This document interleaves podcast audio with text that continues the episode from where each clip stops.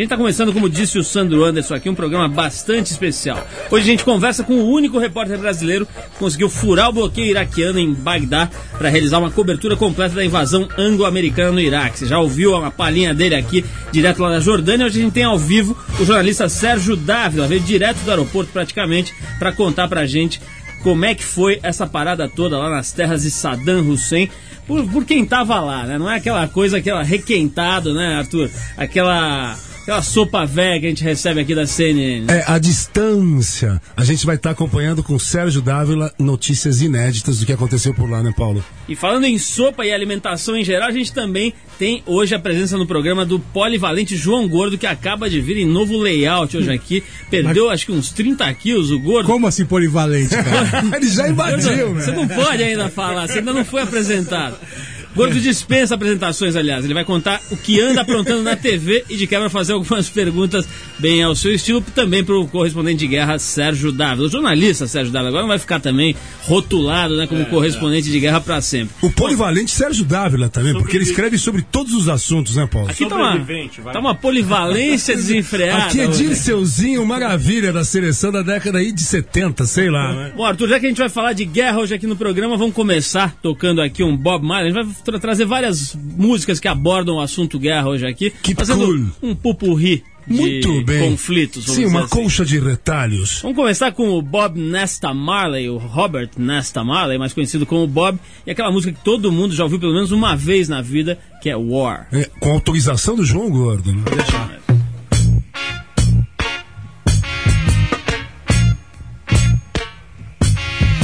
Until the philosophy which old one race superior and another is finally and permanently discredited and abandoned. Everywhere is war. It's a war that until citizens of any nation until the color of a man's skin is of no more significance than the color of his eyes. Miss a war that until the basic human rights are equally guaranteed to all without regard to race this a war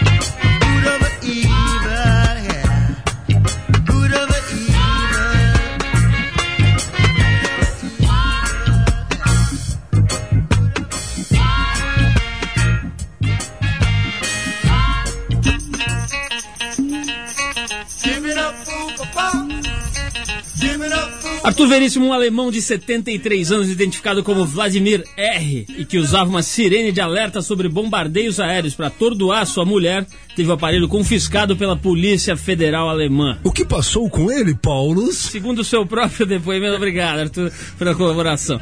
Ele diz o seguinte: Minha mulher falava muito alto e nunca me deixava emitir minhas opiniões. Essa foi a justificativa do velho Vladimir. Eu ligava a sirene e a deixava suar por alguns minutos. Sempre funcionava. Depois ficava tudo quieto novamente. O que aconteceu com Vladimir Putin, Paulo? O que aconteceu com ele foi o seguinte: a sua esposa Rosina, com quem ele está casado há 32 anos, disse que gritava para que o marido lhe desse atenção. E aí sua reação era ligar a sirene. Você vê que o convívio entre marido e mulher tende à perfeição, né? Não, essas coisas repercutem em, em São Paulo, Belo Horizonte, Rio de Janeiro. Eu acho que tem muita gente com sirene em punho. Arthur, eu vou comprar uma sirene aqui quando você desembestar a falar. Eu vou tocar uma sirene antiaérea. Ô. Paulo, você pode ter certeza que eu não paro, meu. Hum, Exocet. Yeah.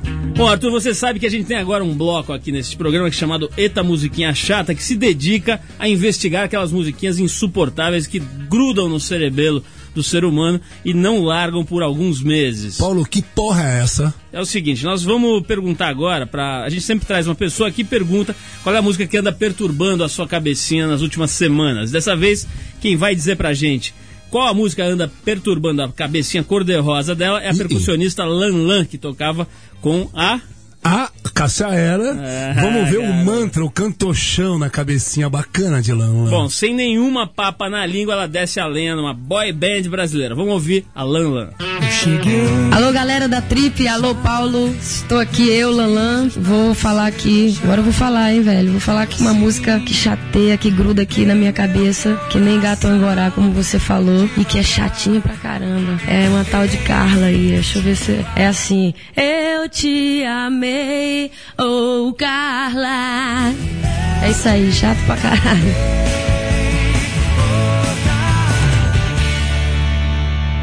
Aqui estamos então, Arthur, prestando nosso serviço à cultura brasileira e denunciando músicas que encardem o cerebelo humano. Ou melhor, unha encravada. Exatamente, mais uma denúncia então desse programa. E agora, já que a gente está denunciando, vamos falar um pouquinho sério aqui sobre o Ibama. A gente tem falado toda semana sobre as ações que o Ibama tem feito para. Opa! Manda, Paulo. Peraí, isso aqui é uma mistura de feiticeira com o quê? Nossa, Com o trilha- Dalai Lama. Não, né? trilha sonora de Bollywood. Cinema indiano, Paulo. Isso aqui é o seguinte, é o Dalai Lama em Camburi.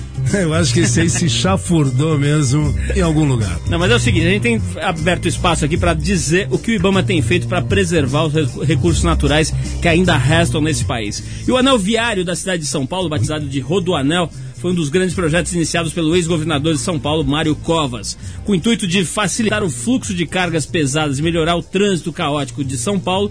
O ambicioso projeto foi levado adiante pelo atual governo. A princípio, o Rodoanel só traria benefícios para a cidade e seus moradores, mas agora, depois de ter alguns de seus trechos já inaugurados e funcionando, os ambientalistas e o próprio governo começam a discutir os danos que essa gigantesca obra pode causar à natureza. Por exemplo, ali o trecho sul do Rodoanel, que está projetado para passar por áreas da repre- das represas Billings e Guarapiranga, já é alvo dos ecologistas. Mas a parte da obra que está causando a maior polêmica no momento é o trecho norte, que até semana passada estava programado para cruzar o Parque Estadual da Serra da Cantareira, quer dizer, uma reserva que ainda existe aqui ao lado de São Paulo, ameaçada por uma obra importante, mas que não pode é, é, ser construída em detrimento do que resta de natureza por aqui. Depois de uma reunião com o governador de São Paulo, Geraldo Alckmin, o secretário estadual dos transportes, Dario Lopes, informou à imprensa de que o trecho norte não vai mais passar pela Cantareira. Você vê que hoje em dia essa história de ativismo, de negociar, mexer, denunciar, etc., causa efeito muito mais rápido. Quer dizer, uma pessoa só, às vezes, com um computadorzinho, consegue fazer um movimento que é absolutamente inadministrável pelas autoridades, elas têm que ceder e a coisa melhora. Ele diz o seguinte aqui, ó, não desistimos do trecho norte, mas queremos estudar alternativas de traçado que preservem o parque. Quem disse isso foi o Dario Lopes, secretário estadual dos transportes. O Parque Estadual da Cantareira é a maior, maior reserva ecológica localizada em área urbana no mundo, abrigando várias espécies de plantas e animais silvestres que são monitorados por diferentes órgãos do IBAMA. Tem até, dizem que tem até uma onça, eu já conversei com o pessoal do IBAMA, parece que ainda tem um indivíduo, né, como eles chamam, uma onça ali que sobrou, não sabe direito o que, que ela está fazendo aqui em São Paulo, né, mas está lá escondida, é super difícil de achá-la, mas parece que ainda tem até esse tipo de animal aqui pertinho do centro de São Paulo. Além disso, essa região, né, essa, o Parque da Cantareira, contribui para deixar o ar dos paulistanos um pouco mais decente e respirável. Bom, se você ligou o rádio agora, é o seguinte: daqui a pouquinho a gente vai conversar com o João Gordo, ele mesmo, João Gordo, apresentador da MTV, líder da banda Ratos de Porão, e também Sérgio Dávila, correspondente da Folha, que acaba de chegar de Bagdá, foi lá relatar a guerra para os leitores aqui do Brasil. Daqui a pouco a gente vai conversar com os dois e agora a gente ouve um Rolling Stones clássico também falando sobre conflitos, conflitos nesse, nesse caso mais os conflitos de rua, eu acho, né? Street Fighting Man, Rolling Stones. Yeah.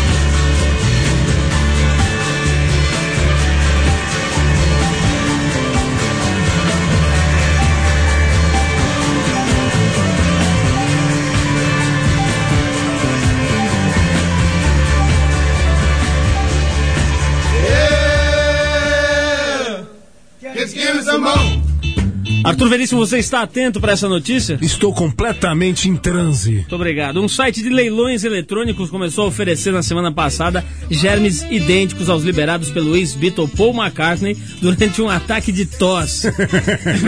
o vendedor dos germes é o britânico Ian Mears. Ele próprio, um fã dos Beatles que disse ter sido contaminado por McCartney durante um encontro que teve com um músico no começo desse mês.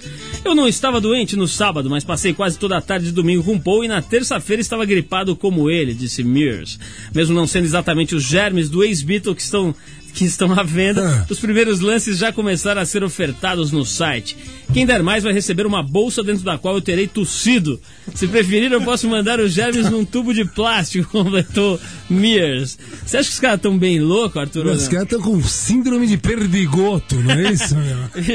Esse inglesinho chuchu mole tá tentando engambelar os outros pela internet, vendendo uma bolsa tossida, é mole? A clássica grupantina. Vamos lá, vamos para o nosso bloco de entrevista. Por favor. Bom, a gente está aqui com um dos mais importantes apresentadores da televisão brasileira, vocalista da banda punk E vez ou outra, garoto propaganda também nas horas vagas, que ninguém é de ferro, ele quer faturar uma verba. Haja tutu. Ele conta, é, nós estamos falando obviamente do João Gordo, que vai contar aqui pra gente como é que faz pra ser um homem tão eclético, vamos dizer, porque polivalente ele não gostou. Então vamos falar em eclético. João, boa noite, obrigado por ter vindo aqui. É ao vivo, né? É ao vivo, está ligado que é sempre um enorme prazer receber você aqui. E a gente, nossas entrevistas são boas. É ao né? vivo. A última, vivo, é ao vivo. A última, aliás, João, na última entrevista que você me falou, que foi três anos já atrás, você estava me falando do medo que você tinha da operação, dessa op- operação de redução do estômago. E agora Pode você crer. fez, eu tô vendo aqui que você está bem mais magro, visível no rosto, no corpo, etc. Como é que foi a história de decidir falar, não, agora chega, eu vou encarar? Ah, não, meu, eu tava muito doente, viu, cara? Tava com umas diabetes aí, autona, tá ligado? Tava com, com as pernas pretas, tava, tava fudido, cara. Se eu gordo ia morrer daqui uns tempos aí, meu. Aí eu já tava meio no embalo, já, já tive, já, já tinha vindo de umas internação já muito louca. E tava muito louco, aí já tive que parar com droga, parei com cigarro, parei com tudo pra de beber, aí, puta, meu. Falei, agora ou nunca, meu. Aí eu tava com uma medão, cara, porque eu pensava que ia me empacotar na hora ali, cara, fazer uma autópsia, aquela puta cicatriz gigante. Mas na hora foi tudo bem.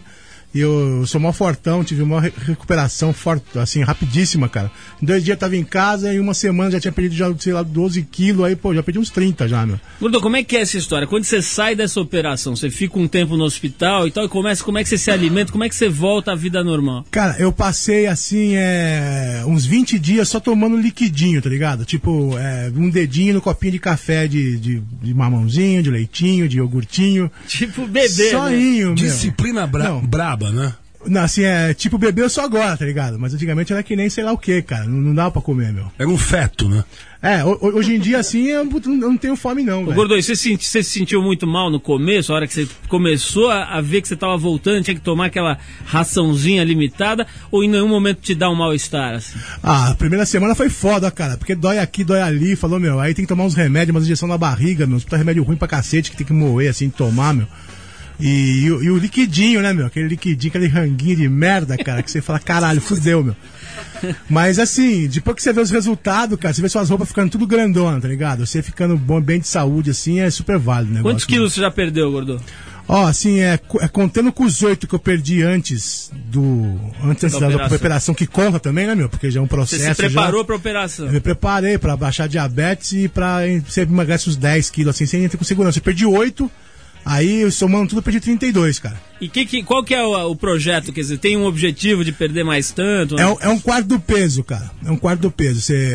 Se eu chegar a pegar, pesar 110 quilos, assim, eu, a, a, vai ter, ter sido um sucesso. Quer dizer, você teria que perder mais quanto a partir de agora? Ah, mais uns, deixa eu ver, mais uns 35 quilos, 30 quilos. E você tá, tá animado? Você acha que rola ou você não tá muito encanado? Ah, meu, é assim, ó. Eu sou o mesmo glutão de sempre, tá ligado?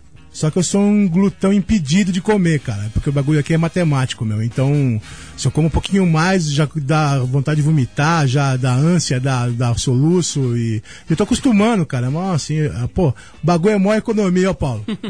falar, falar pra você que, porra, meu, é um, um sushi já basta, tá ligado? Aliviou o orçamento, inclusive. Caralho, mano, no supermercado assim, ralinho. Porra, meu. Ô, Ah. vamos, falar, vamos, vamos falar um pouquinho do outro lado da história, que é o teu lado profissional. Gordo, fa- vamos falar um pouquinho do teu lado profissional. Você tá na MTV e agora teve a- o, o reinício de todas as televisões, aliás, né? os É. caras dão uma parada ali no fim do ano, rola uma espécie de férias, tem muita reprise, depois volta a programação. E você voltou com tudo, apesar de ter acabado aquele teu programa com Ferrugem lá, a impressão que dá é que você tá bem forte na programação da, da MTV. Como é que você se vê hoje ali na, na, na MTV? Você tem uma importância maior do que quando você começou? Você continua meio não ligando pra E isso? tá correndo atrás do Ibope também? Que história Porra, é meu, essa? eu vou- eu vou falar pra você que o lance da, da MTV ali, cara, é foda ali. Ali eu cresci ali dentro, tá ligado? E dá pra ver que o programa tá uma produção louca, cara. Eu acho que isso aí é bem me- merecido, porque eu sempre fiz bom serviço lá dentro, cara. Você é um funcionário aplicado ali, ô João? Pô, eu não sou funcionário não, cara. Eu sou ali, tipo, é, é o meu, é meu freelance, cara. Eu sou mesmo é, voca- é vocalista de banda de rock pauleira. Isso que eu sou, Isso que eu cara. queria saber, cara. Teve no começo, quando você foi pra televisão, a banda não deu uma chiada, não? Que você ia dividir as atenções? Hum. Pô, mas é o seguinte, cara, eu tô no Brasil, tá ligado, meu? Eu não assinei, é, tipo, atestado de pobreza, tá ligado? Fala que vou ficar pau pra sempre. E aqui é o seguinte, cara, o governo não paga ninguém pra, pra ser punk, nem pra, pra- pra viver da alternativa, é impossível. Então eu trabalho na MTV como um moleque aí trabalha na Volkswagen, trabalha na Ford, é um trampo, mano, tá ligado? Eu como não sou trouxa, meu, Eu tô correndo atrás do meu, tem tanto filho da puta que ganha dinheiro pra caralho aí, desonestamente, eu ganho o meu honestamente.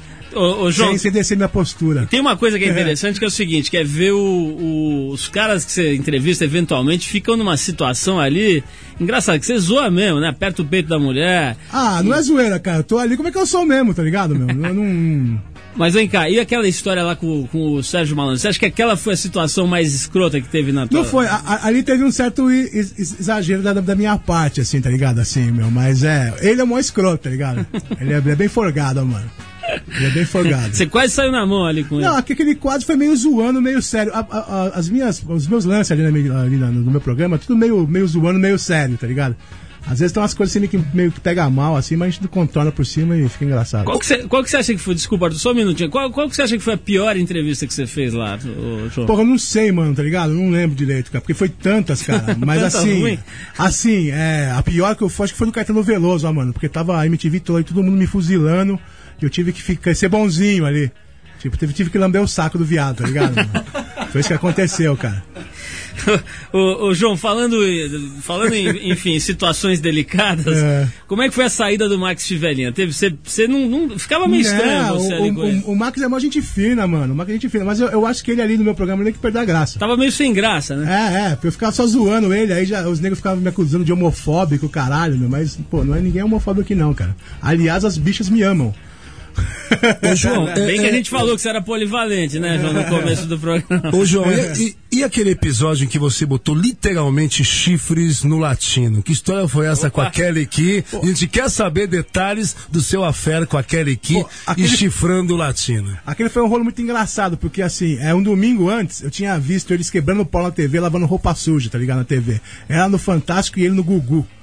Falei, aí eu entrevistar a mina outro dia, eu falei, ah, vou zoar, meu, tá ligado? Vou zoar. E tinha o lance da tatu, meu, eu falei, aí eu, eu joguei assim, ah, meu, você vai tirar sua tatu, né, meu? Mas não tira não. Ela falou, não, mas vou tirar, não tem nada a ver. Eu falei, eu tenho um jeito lindo e barato e indolor pra você tirar. Vem cá, meu. Ela mostrou, ela mostrou a tatuagem, aí eu peguei, eu fiz um, um pentagrama, escrevi 666, eu fiz chifre. No ligado? chifre, no latino. No chifre. Mas aí pegou no lado, porque o latino, cara, coitado, o cara é evangélico, tá ligado? Então pegou desse lado com ele assim. E a minha brincadeira ficou meio pesada no bagulho, tá ligado? Mas, pô. Mas a molecada gostou, né? Não, foi assim, eu, eu, eu, eu, mesmo rachei o bico, tá mas eh, depois eu meio que me arrependi, porque eu, coitado do latino, né? Mas, ó, mas ninguém mandou lavar roupa suja, né, assim, na televisão. televisão, tá ligado? É isso aí. Ô, Gordo, vamos falar um pouquinho desse Ah. teu disco novo. Eu acabei de ver aí que você tá lançando é, com uma revista, né, lançando nas bancas de jornal. Bom, esse Na aí verdade, não- não... é um disco novo, Não, né? não, não é o disco novo. Esse aí é o disco comemorativo de 20 anos da banda, que a gente fez 20 anos em, em 2001, novembro de 2001. Então ela- essa revista era para ter saído em novembro de 2001, na banca de jornal. Então é o, é- é o disco sistemado pelo Crucifas, sistemado pelo Crucifa, que é a regravação do Crucificados pelo sistema original de 83. A gente regravou isso em 1999, saiu nos Estados Unidos, saiu na Espanha, saiu no mundo inteiro, aqui não saiu ainda. Então tá, esse CD tá vindo grátis na revista de 20 anos, revista de 30 e tantas páginas, colorida, que viu um pôster grandão, um bagulho bem feito, Não, o que, é, que é legal é que não é aquelas revistinhas Enganation, né? Que vem seis páginas só pra ir o disco pra banca. né? É Não, uma tem umas que vem mesmo. um encartezinho mal feito, um papelão pra ficar duro e vem o, CD pra vender. Isso aí não, isso aí a revista e o CD é grátis, tá ligado? Os caras fazem aqueles folhetinhos com papelão Viagra, né? É, isso aí, meu. Ô, ô, Gordo, vamos ouvir então. A gente tá fazendo várias músicas aqui de guerra. Tem uma, guerra, uma música aqui na- nesse disco que é a Guerra Desumana. Vamos tocar essa música? Vamos rolar Então então. vai lá, uma baladinha pros namorados mais calminhos. Ratos do porão. É dos D,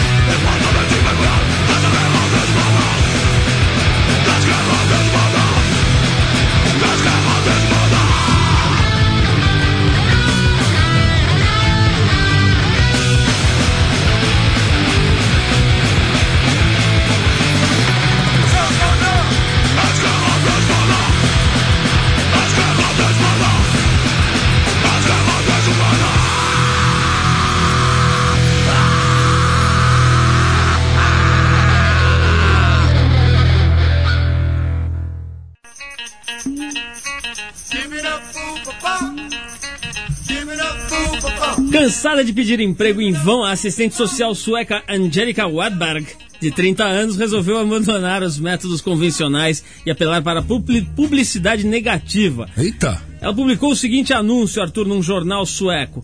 Eu quero um trabalho bem pago. Não tenho imaginação, sou antissocial, me faltam criatividade e também talento. O anúncio foi publicado na edição desse domingo do jornal Göteborg Posten. Poxa. Surtiu, Poxa. e o anúncio surtiu mais do que o efeito desejado. A Angélica já tem uma entrevista marcada numa empresa chamada Map Media, que está oferecendo um salário mensal equivalente a 2.118 dólares à moça pela sinceridade. Mesmo interessado, a assistente social não revelou qual é a função que poderá vir a ocupar na nova empresa. Imagina se essa moda pega, Arthur.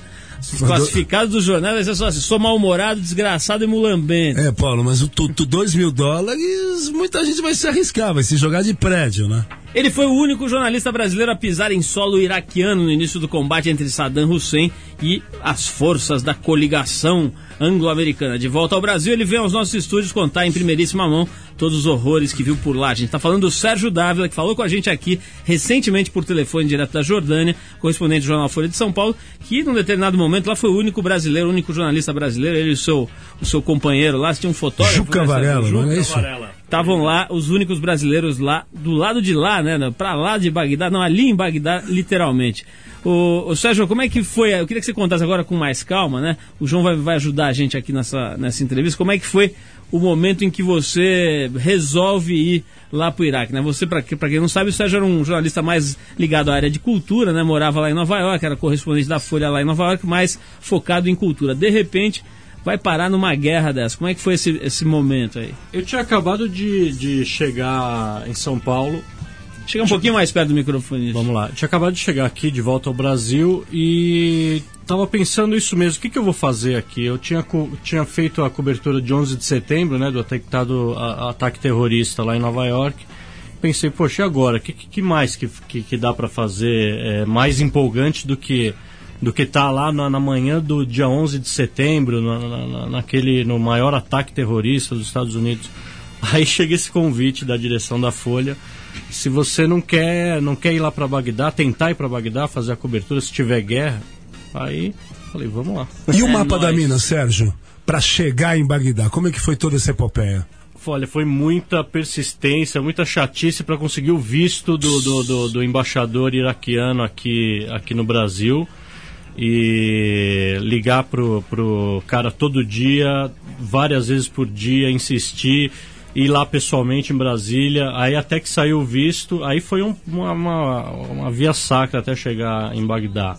A gente teve que ir para Londres, de Londres para Jordânia, aí convencer um motorista a levar a gente para Bagdá no dia que venceu o, ultimato do, do Bush. A gente foi atrás de 10 motoristas, o décimo primeiro topou, cobrou, o, o normal que eles cobravam era 100 dólares para fazer a viagem, ele cobrou Nossa. 2 mil. Então você estava com uma sacola de dinheiro, Sérgio? Como é que é isso? Um É, você tem que ambulante? levar dinheiro vivo, né? Você tem que levar. Eu, eu, eu tinha dinheiro em cada bolso, em cada orifício do meu corpo saiu uma nota de dólar. Tem que levar tudo, porque lá, lá era isolado o sistema financeiro, não tem cartão de crédito, não tem caixa eletrônico, não tem remessa de dinheiro. O que você leva é o que você tem e acabou. Ô, ô Sérgio, você passou uma experiência chocante lá, né, meu? Ficou bem louca, assim. Agora você não vai ficar meio que viciado nessas ad- adrenalina de guerra, não, cara? Pois é, diz que tem até uma doença, né? Que você fica viciado nesse. nesse é, não sei, eu já tô pensando aí, o, a próxima pauta o quê? Rocinha, Colômbia, né? Colômbia, Conviver com a do Farc. Norte, Colômbia Colômbia. do Norte é uma boa também, cara. Agora, o, o Sérgio, tem, uma- tem, tem uma coisa curiosa que é o seguinte: o teu sogro, né, o José Hamilton Ribeiro, que é um importante jornalista, esteve aqui falando com a gente recentemente, cobriu a guerra do Vietnã e acabou perdendo uma perna durante o combate, é uma história famosíssima na, na, na história, enfim, nos anais aí do jornalismo Da mídia brasileira, né? Vocês conversaram antes de você embarcar para o Iraque, eu queria que você me contasse, parece que você fez uma consulta ali, né, pro, pro, pro Zé Hamilton, como é que foi esse papo? Eu fiz um, é, eu, eu liguei pra ele e falei que tinha recebido o convite, o que, que ele achava. Ele falou, olha, o que eu acho vai, não vai adiantar muito, porque eu acho que você já fez, você já fez a sua cabeça, você vai mesmo. Já foi pro Pelourinho. Nada do que eu falar vai mudar a sua, sua decisão. Eu só vou te dar um conselho. O bom repórter é o que volta vivo para contar a história. Então, por favor, volte vivo.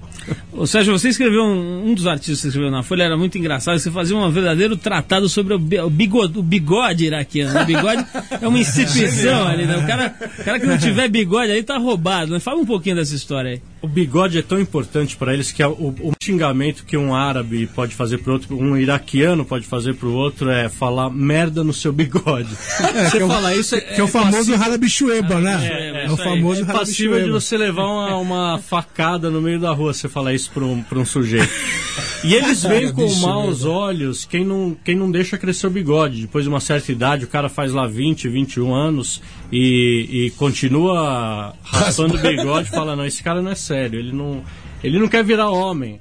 Sérgio, eu te perguntei na, na- naquele dia pelo telefone, eu queria que você, que você abordasse um pouco mais como é que era o teu trato com a população local ali. Quer dizer, você tinha contato, saía do hotel, circulava, batia papo com a molecada, com as pessoas, com os adultos, como é que era isso? A população é, iraquiana é o, é o que o país tem de melhor e é o que vai tirar o, o país do buraco agora na, na reconstrução. Eles são extremamente amáveis, eles tratam o, o estrangeiro bem, principalmente brasileiro. Você fala que é brasileiro, eles falam a, a escalação da seleção desde os anos 70 até agora. É, Ronaldo, Romário são ídolos. Lá todo mundo tem uma fotinho. Várias pessoas que falavam que era jornalista brasileiro abriam a carteira ali no meio de Bagdá e tiravam uma foto do Ronaldo, do Zico, do, do Rivelino. É, é- é inacreditável. No Rivelino é foda. né? Rivelino logo de, de bigode, o Rivelino. Bigai, Por isso pô, pra eles. né? E, o, e, o- e a população é, é, é o, é muito melhor do que os dirigentes iraquianos, é muito melhor do que os invasores americanos, é o que, é o, que o país tem de melhor ali. Vamos ouvir mais uma musiquinha, a gente vai dar um break, vamos voltar aqui com o Sérgio Dávila e com o João Gordo. Arthur Veríssimo, separamos agora. Você conhece essa banda System of a Down? É bom, é bom, é bom. né? É, João conhece melhor. Conhece, disco novo, essa música Boom, né? Vai É tocar? isso aí, vamos Opa, tocar essa boom que tem a ver com o tema de hoje aqui, que é a guerra. Vai lá. I've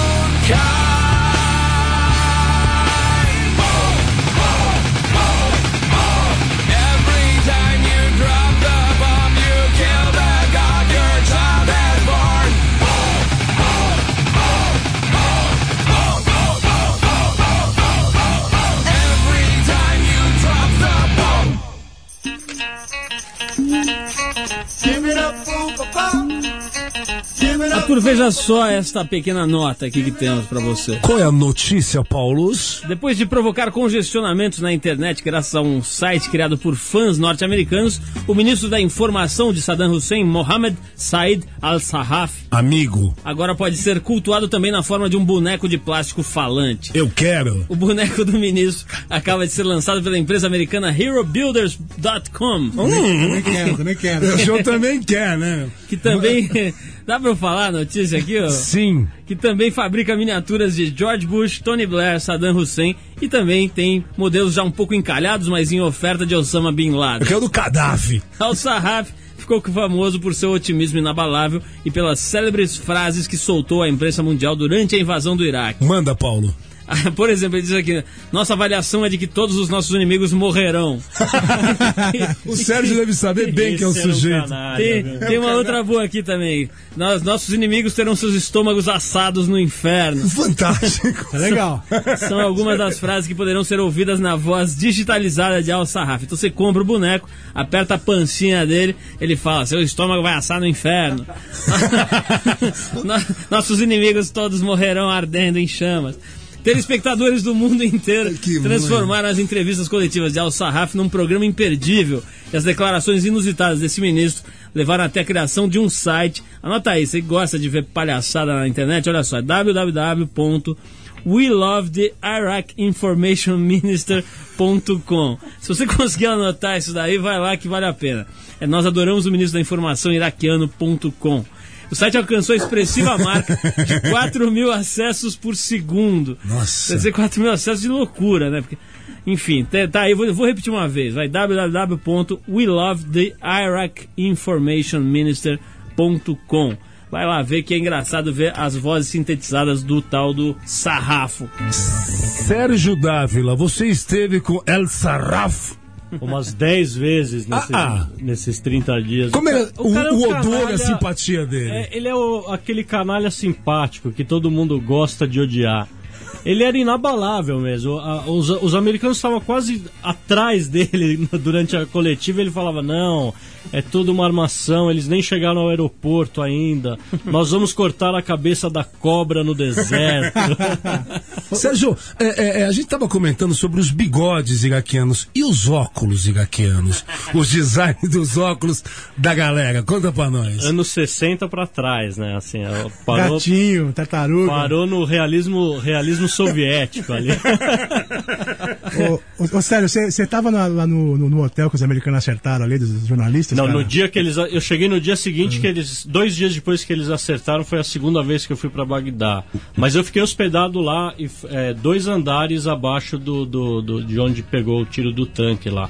Foi um horror. Eu fui visitar o apartamento do colega Ixi. nosso e o tripé do, do cinegrafista que morreu, que ele estava usando lá na- na hora, estava esmigalhado em mil pedaços ali no, no- Imagina o que aconteceu com o corpo do cara. Que barbaridade. Sérgio, como é que esse, esse hotel funcionava? Dizer, tinha lá o recepção, porteiro, etc. Ou virou a casa da mãe Joana depois de Hotel uma certa Palestina, não é isso? É, Palestina. Até que, até que funcionava direitinho essa parte burocrática. Tinha o- a recepção, tinha o porteiro, tinha um, um milhão de polícia secreta ali no, no, no saguão, espalhados pelos corredores. O que não tinha era serviço de quarto, é, faxina, água corrente, nada disso que você Quer imagina. você tinha só o quarto ali com a chave da porta e mais nada. E né? acabou, e, e em dia de sorte, eletricidade. Massagem iraquiana também? Massagem criança só quando a polícia secreta invadia no meio da madrugada pra ver se você não tava escondendo telefone pro satélite, que eles não deixavam você usar, né? Ô João, deixa eu te perguntar uma coisa. Você já teve viajando muito aí pela Europa, sei que já deu show em, em lugares bem cabulosos, né? Nunca foi pra guerra, que eu saiba, mas já teve ali umas situações esquisitas. Qual foi a situação que você mais achou que o bicho ia pegar, assim, de, de violência, de pânico, assim, num show, enfim? Onde você chegou mais perto do, do perigo? Ó, meu, é, si- si- si- si- situação bem perigosa sempre no Rio de Janeiro, viu, cara? Sempre no Rio de Janeiro, é, quando a gente tocava lá no, lá no Chico Voador, lá no- na Lapa, lá, meu, era sempre tenso pra caramba. E lá era foda que a gente sempre ficava muito louco antes do tempo. era nove horas, tava todo mundo trincando já, tá ligado? Então era ruim isso aí, cara. Porque chegava na hora do show, o nego o nego tava alucinado, cara. E aquela mó zona, aquele lotado, um monte de skinhead, aquele monte de coisa, meu, era foda, cara. Dizer, vocês erravam o time do negócio. Chegava três horas antes do show, já tava estragado. Não, porque ah, quando a gente vai, vai pro Rio, a gente faz um bate e volta, ligado? A gente não gosta de acordar lá. A gente vai, toca e volta, cara. Então, Qual o problema de acordar lá? eu não sei, cara. É muito calor, né? Acho que é muito calor, cara. Lá, eu não gosto de acordar no Rio. E tem que ficar de sunga na praia, né, João? Aí não dá, né? Não, e, o- e corre o risco de encontrar o Caetano no calçadão. Não escreve, cara. A mulher do. Caetano. Puta, pior ainda, velho. Ô, ô, Sérgio, você, você chegou a visitar os palácios do Saddam lá? Deu pra dar uma banda por ali ou tinha que ficar meio na moita? Não, eu visitei, a gente conseguiu invadir o complexo presidencial lá depois, depois da queda de Bagdá e a gente conseguiu visitar dois palácios, o Palácio Republicano e o que eles chamam de Velho Palácio. É, é inacreditável. É. Esse Palácio Republicano, ele, ele tem 110 portas de ouro, ouro maciço. 110, porque os marines contaram depois que eles invadiram lá. São 110 folhas de, de porta de ouro maciço coberto por vidro à prova de bala. Você pega cada, cada folha da porta, é pesada, é, é inacreditável. Eu acho que foi a maior quantidade de ouro que eu vi na minha vida. Agora, essa história dos saques foi muito criticada, né? Diz- Assim, a opinião pública mundial falou muito que os soldados tinham obrigação de proteger os, os patrimônios né, mundiais, Da da humanidade. humanidade, etc. Como é que é que você que estava lá, o que, que você acha? Quer dizer, quando, quando entrevistavam um cidadão que era pego ali saqueando, ele fala, pô, esse cara saqueou todas as minhas gerações, eu não posso eh, agora fazer isso. Você que estava lá, como é que você avalia essa história? O que eu mais ouvi foi eu tô pegando de volta o que me roubaram. E inclusive a gente visitou a casa do Tariq Aziz, que era o, e- o ex-vice-primeiro-ministro, e estava pichado na porta, devolvido aos proprietários originais. Boa. A casa dele foi totalmente saqueada e, e levaram até o piano de cauda dele e tal. Então era isso que você ouvia, a gente está pegando de volta. Agora, isso era o lado da população iraquiana. O, o- lado dos soldados americanos, eles não fizeram nada, eles cruzaram os braços, eles viram o museu ser saqueado, eles viram coisas importantes, é, é, hospitais de hospitais infantis sendo saqueados e não fizeram nada. Até dar esse problema, essa, esse problema com a opinião pública mundial, aí eles começaram a, a guardar os lugares estratégicos e tal. Mas até então eles estavam olhando o circo pegar fogo. Você falou da comida, né? Que era um problema Isso. sério, vocês tinham que levar. Vocês, vocês acabaram tendo que comer chocolate, castanhas, etc. Queria que você falasse disso, né? Da questão da sobrevivência, da alimentação e também qual era a tua bagagem, quer dizer, o que, que você consegue ter numa situação dessa? Dizer, você leva uma mala de roupa, não dá para levar nada, como é que eram os seus pertences? Radinho de pilha, o que o né? Radinho de pilha foi muito importante, viu, na segunda vez, porque não tinha eletricidade, não tinha TV, não tinha nada, era no radinho de pilha para ver lá o que, que a BBC tava falando e tal. Mas é, é, a bagagem era tinha que ser o mínimo possível. Você tinha que ter uma mochila à mão que desse para você ou correr pro abrigo é, antibomba ou correr para o meio da rua. Você sempre tinha, a, a gente sempre dormia com uma mochila pronta que lá dentro tivesse os nossos documentos, uma pelo menos dois litros de água, é, a máscara antigás, Castanha. castanha, chocolate, cipro para caso se tivesse antrasa, o cipro antibiótico. Então tinha essa, essa mochila básica que a gente andava o tempo todo com ela. E fora isso tinha uma mala que a gente levou, punha tudo ali dentro que coubesse. Tinha que caber o colete à prova de bala, o capacete e sei lá, acho que duas mudas de roupa foi o que a gente usou o tempo todo lá, os 30 dias. É, pois é, Sérgio, a gente estava falando sobre comida. Eu estou aqui com o João Gordo, ele que viajou pelo leste europeu, já pegou diversas roubadas. Eu sou especialista em comida exótica. João, qual foi a comida mais mega trash que você comeu nessas suas viagens? E o Serginho também, por favor. Cara, a minha comida mais mega teste foi nos Estados Unidos, ali, ali no- na costa leste, ali, cara. Eu parei num lugar que era o hambúrguer do Roy Rogers, cara. Cara, Que tinha era ele mesmo. Puta, ali? cara, não, essa era o hambúrguer do tipo McDonald's, só que é do Roy Rogers. Então era, era hambúrguer, é, o pão de milho, hambúrguer com molho barbecue, é, costelinha de porco. E, meu, o bagulho mais horrível que eu já comi na minha vida, cara. Vai se fuder, meu. Deu pra, mais. deu pra digerir, João? Como É foi o resto final no vaso sanitário? Ó, nessa época eu tava pesando tipo uns 200 quilos, tá ligado? Lá nos Estados Unidos, lá. Então tudo que eu via eu comia, meu. Eu tava louco. Eu, eu, eu parei num lugar, cara, que chama Shits. Falou shit. Oh, mas, mas é o maior, shit mesmo. Mas o lugar assim tinha uma, uma apelação de compra tão foda, cara. Que parecia do Jetsons, assim, né? Parece que faltava os escovadores descendo, cara. Eu tive que parar e comprar um chup-chup.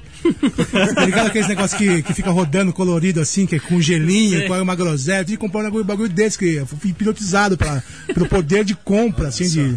Muito louco, meu. Acabou com uma raspadinha. Raspadinha, isso mesmo, não é chup-chup, não. Observações escatológicas de João Gordo. E você, Sérgio? Como é que é? Foi a boa e velha buchada de bode. Eles, eles adoram bode lá. É, é, Buchada de bode lá no, em tem Bagdá. também, tem também. Eles comem é, é, é, bode, é, é carne de primeira lá. Eles não gostam muito de carne de vaca. Frango é, é- eu já até escrevi sobre isso. Frango é carne de mulher. Homem sério Isso. com bigode não come frango. então sobra ovelha e bode, cara. Bode é, é uma iguaria lá pra eles. Ô, João, o negócio acho que é lançar a buchada de bode do Roy Rogers, né? Pra fechar a parada logo. É boa. Boa. Vamos, to- vamos tocar mais uma musiquinha, a gente já volta de- com o último bloco aqui com o Sérgio e o João Gordo aqui. Edwin Starr com War. Vai lá.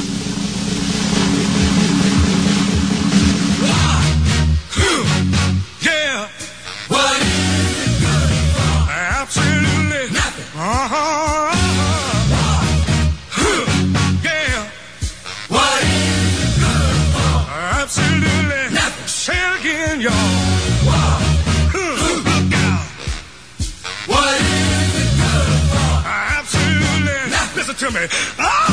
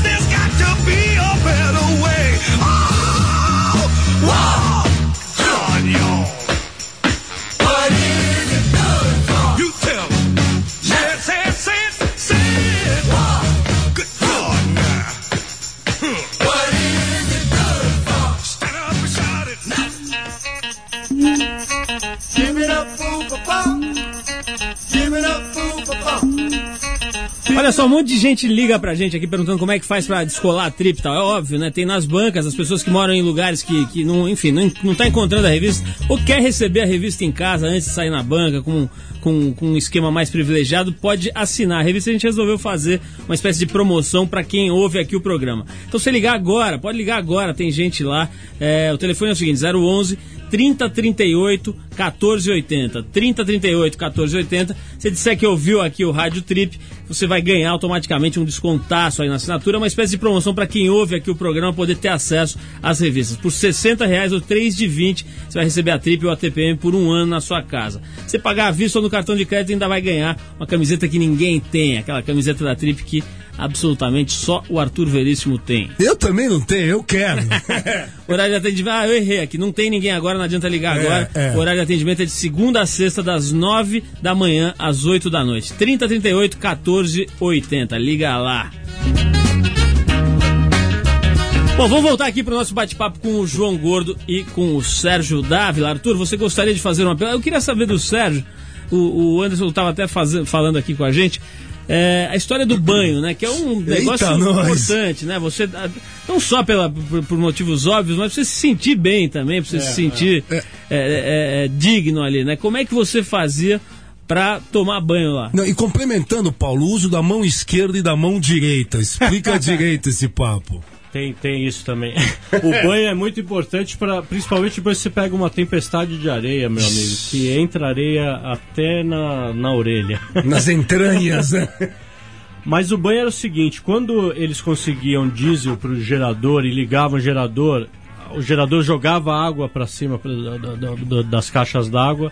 Aí era uma corrida, todos os jornalistas corriam para tomar o seu banho, escovar os dentes e, e lavar a roupa e tal. É, era a única maneira. né? Nessa segunda fase, quando depois, depois da invasão, depois que os americanos já tinham tomado a capital, era a única maneira de você tomar banho. Era esperar pintar um pouco de diesel ali no mercado negro, colocar o gerador para rodar e correr pro banheiro. Ô João, e você, cara? Eu lembro daquele prédio lá do, onde morava, você morava lá com os manos do Sepultura, que parecia meio Bagdá, aquele prédio ali. Você ficava uns dias lá sem tomar banho ali naquela montanha de Aonde? meia. Ali na, Lá no centro, né? Ali na Santa Cecília, né? É. Conta Pô. aí, você ficava uns, uns- Não tinha uns campeonatos de quem não tomava menos Ó, banho? pra aí? você ter uma ideia, o apelido daquele lugar ali, cara, chamava Altar of Madness. Era o apelido dali, cara. E uma vez eu e o Max, a gente apostou de ficar um mês sem tomar banho, tá ligado? Eu tinha acabado de voltar da, da Europa, cara. Eu, eu tava, já fazia já um- um- alguns dias.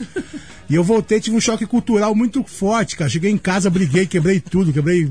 Fui embora, nunca mais voltei de casa, cara. Aí fui morar na casa do Max. Aí a gente fez essa aposta aí, cara. Pô, meu, eu só, eu, eu, eu só fui tomar banho quando eu tava assim, assado horrível, sabe? Mendigo. Não tinha mais jeito, cara. Meia de bumerangue, cueca de tábua, aquela, aquela coisa, né? E quem ganhou a aposta no fim? Eu, lógico, eu, meu. Eu, pô.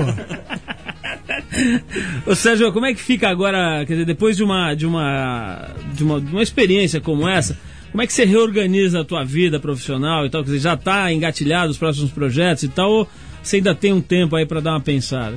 Eu tenho uns dias ainda para descansar, para mudar esse fuso horário. Agora, por exemplo, para mim, é, é, tá, tá começando amanhã, são sete da manhã.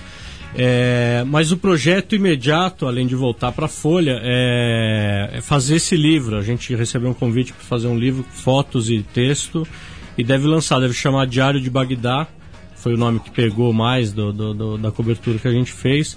E deve sair, sei lá, acho que em um, dois meses está saindo esse, esse livro. Ô João, me diz uma coisa, a gente tá fazendo essa entrevista aqui com o Sérgio e você agora já se tornou um entrevistador com muita prática, né? Você fez um monte de entrevistas ali na televisão e uma atrás da outra ali.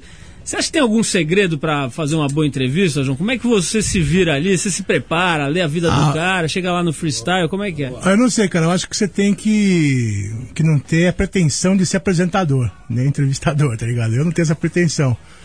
E sei lá, cara, eu preciso de ajuda, porque eu não sei da vida de certas pessoas que vão lá nem fudendo, cara. Que me interessa o- a vida da, sei lá quem lá. Kelly? Key. Pô, se fuder, tá ligado? Não sei nada dela. Então tem, tem uma pauta, tá ligado? E eu, em cima dessa pauta ali, eu vou, vou me, me, virando, mas, pô, eu não sou apresentador, não, cara. Agora, falar em pauta, tem um negócio escrito aí no teu pescoço ali. O que, que, que é essa tatuagem tua? Cara, é uma tatuagem em árabe, cara. Uma vez eu fui em Porto Alegre. É, eu, eu falo que é vingança Hezbollah que tá escrito aqui, mas não é porra nenhuma.